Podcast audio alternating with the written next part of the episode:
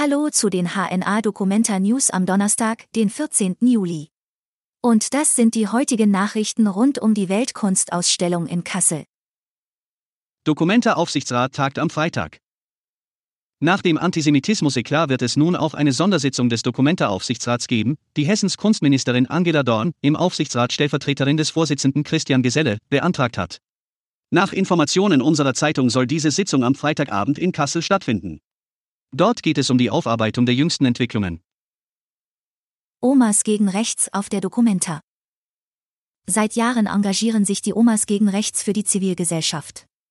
Nun wurde die bundesweite Initiative vom Zentralrat der Juden ausgezeichnet. Auch auf der Documenta sind die Omas aktiv. Als Teil des Kasseler Ecosystems stehen sie im Juli jeden Donnerstag von 15 bis 17 Uhr im Ruro-Haus für Gespräche zur Verfügung.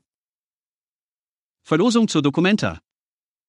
Mit Kunstvermittlern die Documenta erfahren, das bieten die Führungen, die sich verschiedenen Standorte der Ausstellung und ihren Kunstwerken widmen.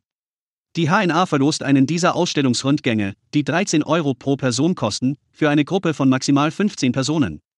Wer teilnehmen möchte, muss bis zum heutigen Donnerstag, 15 Uhr, eine E-Mail mit dem Betreff Verlosung an kulturredaktion.hna.de schicken. Der Gewinner wird dann von der Redaktion benachrichtigt. Bis morgen!